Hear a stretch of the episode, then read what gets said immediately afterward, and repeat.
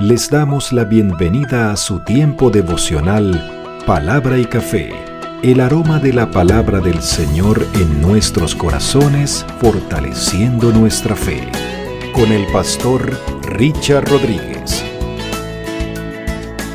Por R12 Radio, más que radio, una voz que edifica tu vida. Bienvenido.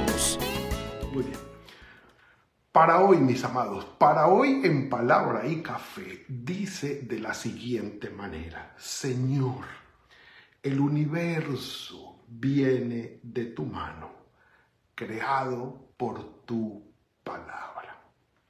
Es una expresión de fe fundamental, radical, extraordinaria que hace el escritor sagrado de la carta a los hebreos a la altura del capítulo 11, empezando este capítulo con esta declaración fundamental que la vamos a revisar, obviamente a nivel de devocional, comenzando así el estudio o la presentación de la galería de los héroes de la fe. Y tiene que ver el tema de la fe por cuanto comienza desde el capítulo 10, habíamos dicho versículo 19, la penúltima parte de la carta a los hebreos llamada Fe y Fortaleza en el Sufrimiento. Y es importante este título porque como lo vamos a ver, y voy a decirlo de una vez, la fe de los, de los héroes de la fe que están en esta galería de héroes de la fe, la fe que ellos ejercieron dando a entender y haciendo el énfasis, una fe genuina y verdadera no los eximió del sufrimiento. Sí, señor, un café por eso. Mm. Mm. Excelente, excelente. Repito, la fe de los antiguos, fe genuina y verdadera, confianza en nuestro Dios y nuestro Padre Celestial puesta en Él, esperanza puesta en Él, no los eximió del sufrimiento.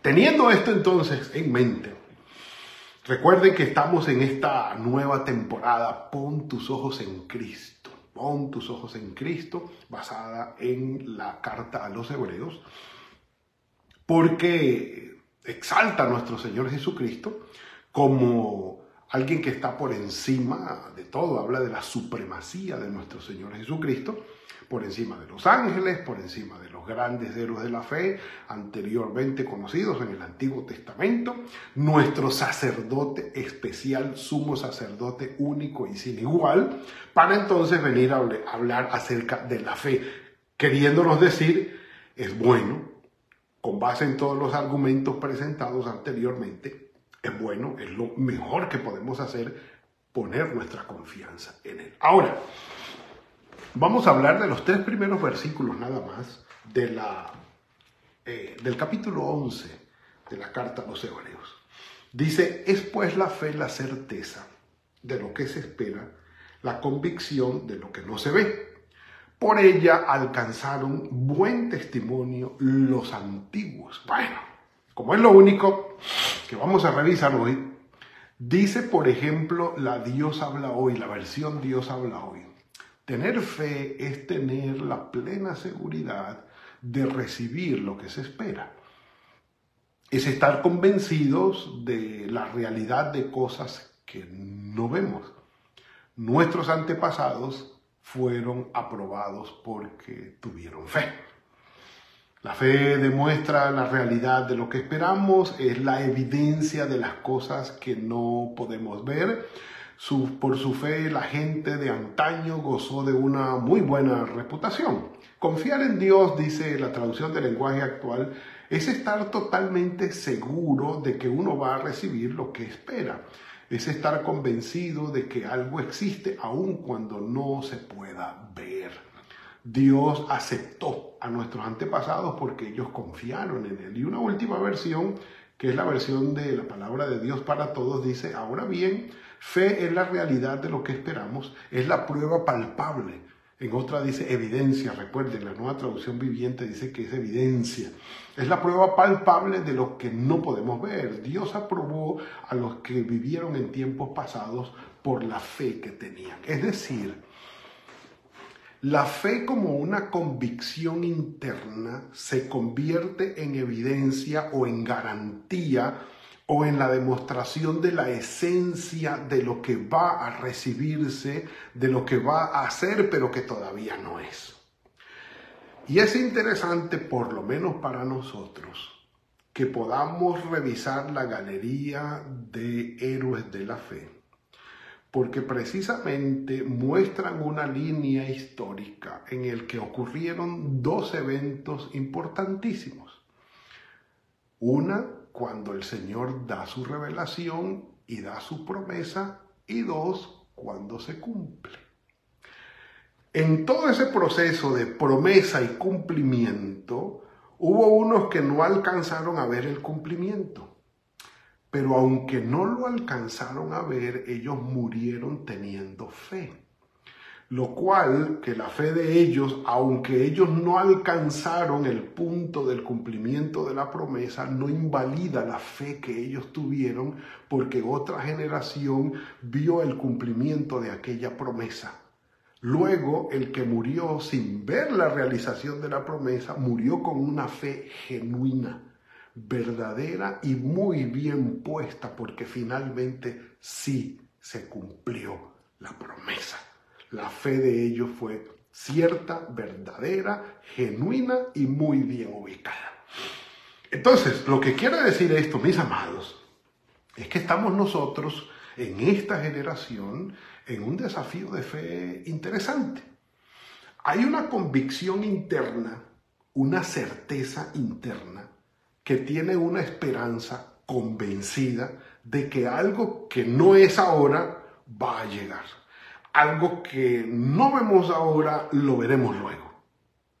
Obviamente que esta fe está centrada en nuestro Padre Celestial, que es Él, como lo vamos a ver en el capítulo 12, el consumador de nuestra fe, nuestro Señor Jesucristo. Es decir, el que hace realidad las cosas. Ahora, nosotros tenemos una fe inherente, sí, el ser humano tiene una fe inherente, es decir, viene con Él, Él confía, eh, nosotros planeamos, nosotros proyectamos, nosotros confiamos en los unos y en los otros, en habilidades y en fortalezas, eh, en capacidades, confiamos no solamente en nosotros mismos, sino también en nosotros, en otras personas. El que nos promete algo, nosotros tenemos una capacidad de confianza inherente aquí, nosotros decimos, está bien, yo te creo, y aunque firmemos papeles, documentos, y todas las cosas, sin embargo la fe prevalece por encima de todo esto. Porque a lo último pueden ocurrir diferentes circunstancias para que lo prometido no se cumpla.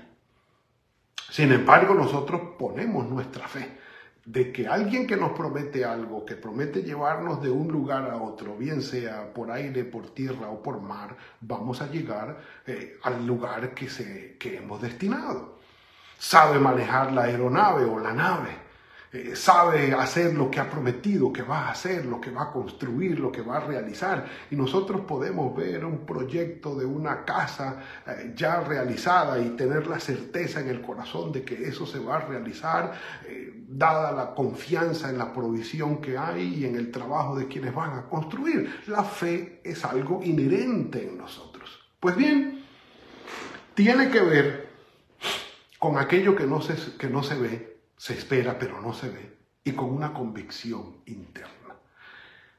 Pero me llama la atención como en algunas traducciones, y es, eh, digamos, congruente con el, eh, el griego, que lo traducen como evidencia o como garantía. La fe es la evidencia, es la garantía de que lo que no es hoy va a ser mañana. De allí que no es una fe ciega. Y si hablamos del cristianismo, no va a ser una fe ciega tampoco. Lo que pasa es que lo que hoy vemos fue hecho de lo que no se veía. ¿Cómo le parece? Y cada instante que nosotros vivimos, vivimos en una constante manifestación de nuestra fe. Confiamos en que ahorita estamos recibiendo este devocional y para después del devocional tenemos unos planes, tenemos una agenda. Vamos a hacer esto, vamos a hacer aquello, lo hemos planeado y tenemos en nuestro corazón la certeza de que eso va a ser. Y Santiago nos dice, digan con todo el corazón si el Señor quiere. Y es así, porque Él es el que aún controla nuestros tiempos, nuestras agendas y nuestras oportunidades, si el Señor quiere pero tenemos la convicción de que vamos a hacer o vamos a ver aquello que ahora no hemos hecho y no vemos. El ejercicio de nuestra fe es constante, pero el autor sagrado tiene las agallas, y digo yo las agallas, por revelación del Señor, de decir, no solamente que por ella alcanzaron la fe los antiguos, perdón, que es el tema que va a desarrollar desde el versículo 4 en adelante. Mañana tocamos ese tema. ¿Cómo? Perdón. Un café por eso. Ah, ese café tuvo otro fin, pero bueno. Cómo los antiguos alcanzaron buen testimonio, buena reputación por el ejercicio de su fe. No fue otro, y se los digo desde ahora, que aquellos antiguos recibieron una promesa murieron antes de que se cumpliera la promesa y otras generaciones vieron que sí se cumplió la promesa. Entonces, estos antiguos que confiaron y se mantuvieron firmes en su fe, sin ver realizada la promesa, obtuvieron delante de Dios la mejor de las reputaciones, por supuesto, por haber confiado en Él, sin ver la promesa realizada y por supuesto ante las generaciones que sí vieron las promesas realizadas. Y dijeron, nuestros antiguos Nuestros antepasados lo dijeron, confiaron y realizaron o, proyectaron sus vidas con base en esa promesa. Aunque no la vieron, se mantuvieron firmes. Y aunque murieron sin ver la promesa realizada, dijeron, se va a cumplir. Espérenla. Yo no la voy a ver, pero ustedes sí. Y por eso alcanzaron buen testimonio. Ese es el principio que va a regir los versículos 4 de los versículos 4 en adelante de este capítulo. Pero quiero terminar el día de hoy, y sí terminar porque el tiempo aquí es muy corto, el versículo 3. Por la fe comprendemos que el universo fue hecho por la palabra de Dios, de modo que lo que se ve fue hecho de lo que no se veía. Evoca, por supuesto, evidencia bíblica a la revelación del Señor Nadie estuvo presente en la conformación del universo. Dios le preguntó a Job, ¿dónde estabas tú cuando yo creaba el universo? Sí, hablar de la conformación del, eh, o de la existencia o de la venida a la existencia del universo es un acto de fe. Un acto de fe. Los científicos que se han propuesto en el estudio del mundo natural, en el origen de todas las cosas, de cómo se originó el universo y todo lo que existe, pues sí, han querido buscar una evidencia en lo, en lo creado para definir de dónde venimos y cómo se originó todo. Y está bien, porque al final están llegando a lo que la palabra de Dios dice. Fue creado por la palabra del Señor Génesis 1 lo dice en varias ocasiones. En el principio creó Dios los cielos y la tierra. El autor sagrado no discute si Dios existe o no. No entra en esa argumentación, da por sentado que lo que existe fue creado por Dios el gran creador, el gran diseñador, el gran controlador del universo, el agente unificador de todo cuanto existe. Lo dice Pablo en Colosenses. Dijo Dios, sea la, sea la luz. Dijo Dios, haya un firmamento. Dijo Dios, reúnanse las aguas. Dijo Dios, produzca la tierra eh, la hierba verde. Dijo Dios, haya lumbreras en el firmamento. Dijo Dios, produzcan las aguas seres vivientes dijo Dios, produzca la tierra seres vivientes, dijo Dios, dijo Dios, dijo Dios. Y Juan, capítulo 1, habla de ese logos creador de la palabra creadora. Ahora, esto nos da dignidad, mis amados. Todo lo que existe viene de la mano del Señor. Tú y yo venimos de la mano del Señor. Ahora, que los cielos cuenten la gloria de Dios y den evidencia del gran creador en cuanto al análisis de la creación, sí, también. Es decir, nuestro Padre Creador se ha revelado. Y se nos ha revelado para decir, mire, yo hice esto. Y lo podemos ver en la creación. Romanos capítulo 1 lo dice. Sí, y las eh, generaciones o las etnias en todo el mundo, las etnias más antiguas, pueden dar testimonio y fe de ello, de encontrar en la creación la revelación del Creador. Y hay una, por lo menos hay dos puntos interesantes de los que reflexionan al respecto. Y por lo menos unos hablan de lo que es la ley de la causalidad. La ley de la causalidad, que es una ley a favor de un creador, de la existencia de un creador, creador dice que todo efecto tiene su causa. Y al ver el ser humano su misma vida y la creación que lo rodea como un efecto, esto tuvo que tener una causa original. Y esa causa original no puede tener una causa detrás de él porque tiene que haber una causa primogenia que no, o primigenia que no haya tenido causa alguna. Y esa, esa reflexión filosófica nos lleva a considerar a nuestro Padre Celestial, nuestro Creador, como la causa de todo lo que existe. Esa es la ley de la causalidad. Ahora, eh, en contra de, de aquellos que dicen, no, todo se creó por generación espontánea, de alguna manera eh, por azar hubo alguna explosión y por el azar las cosas empezaron a conformarse y dicen, mira,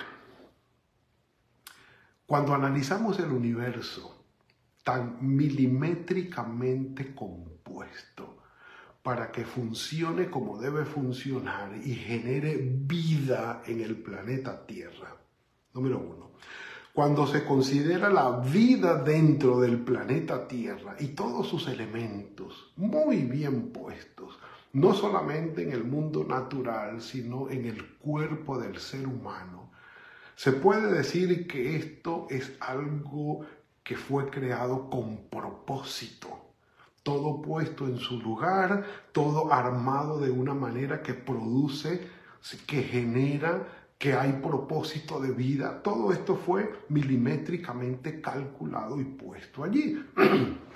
De manera que no podemos hablar de una generación espontánea o de el azar. Y proponen la famosa analogía del relojero, que de manera popular y un poco, sí, sí, popular, por no usar otro término, se explica de la siguiente manera. Dice, si tú vas caminando y en el camino en el campo encuentras una piedra. Tú la agarras y dices, bueno, esto tuvo que haber sido fruto de la erosión de la tierra por años y años que han pasado y si agarras la piedra y tiene y es quebradiza, tú le puedes ver las capas de tierra y de erosión y de polvo y de todo lo que aparece allí que conforma la piedra. Sí, sí, esto se formó con el pasar del tiempo. Está bien. Pero si sigues caminando y encuentras un reloj con todo el diseño mecánico, milimétrico que tiene un reloj, tú no puedes decir que esto se generó por generación espontánea y llegó a existir ese reloj porque por el tiempo pasó el polvo y pasó el agua y pasó y de una piecita se fue con no, olvídate. Detrás del reloj hay un diseñador inteligente. Entonces, mis amados, cuando hablamos del Señor, nuestro Padre Celestial, como creador, no estamos dando un salto al vacío con nuestra fe ciega, no. Los cielos cuentan la gloria de Dios y dan evidencias del Creador. Él se ha revelado a nosotros y ha puesto en nuestro corazón la sensación de necesidad que tenemos de comunicarnos con Él y de tener comunión con Él. De manera que nuestra fe, cuando dice, venimos de nuestro Padre, somos creados a imagen y semejanza de Él, estamos evocando lo que Él mismo nos reveló como su creador. El creador se ha revelado a nosotros y nos ha dicho la razón y el propósito por el cual hemos sido creados. De manera que nuestra fe puesta en Él nos da sentido de vida y nos da dignidad de vida. Por eso el ejercicio de la fe no es un salto al vacío, en una fe ciega, sino basada en las evidencias que el mismo Creador nos ha dejado. Por eso por la fe entendemos que el universo ha sido creado por la palabra de Él. De Él venimos, de Él somos, Él nos sustenta y hacia Él vamos. Es nuestra fe, la fe que Él mismo nos ha puesto en nuestro corazón y que la gloria sea para Él siempre. Padre, gracias por este regalo que nos has dado hoy. Ha sido tu palabra, Señor. Bendito sea tu nombre. Sabemos que venimos de tu mano, Señor el universo entero, incluidos nosotros como seres humanos, especiales, especial en la creación tuya, venimos de ti, oh Señor. Y hoy te damos la gloria y la honra por esto. Y es nuestra fe puesta en tus manos, Señor, sabiendo que de ti venimos. Padre, nuestras vidas y nuestras familias soberanamente están en tus manos, bajo tu control y cuidado. Por favor, guíanos, ayúdanos y muéstranos siempre tu misericordia y tu bondad. Gracias por crearnos y por mostrarnos tu voluntad y la vida que tú quieres que vivamos. Estamos en tus manos. Dejamos este día delante de ti, la, semana que comienza está en tus manos también. Que sea todo de bendición y guiado por ti. En el nombre de tu Hijo Jesucristo. Mis amados, ha sido la entrega de hoy, corta por tanto material que hay, pero no deja de ser interesante. Mis amados, que el Señor los bendiga y los guarde, que tenga un muy buen día cada uno de ustedes, fructífero día, fructífera semana de la mano del Señor y nos veremos mañana, si el Señor lo permite, en otro tiempo de palabra y café. Que el Señor los guarde. Gracias por compartir con nosotros este espacio de palabra y café. Hasta una próxima oportunidad por R12 Radio. Más que radio, una voz que edifica tu vida. Que Dios les bendiga.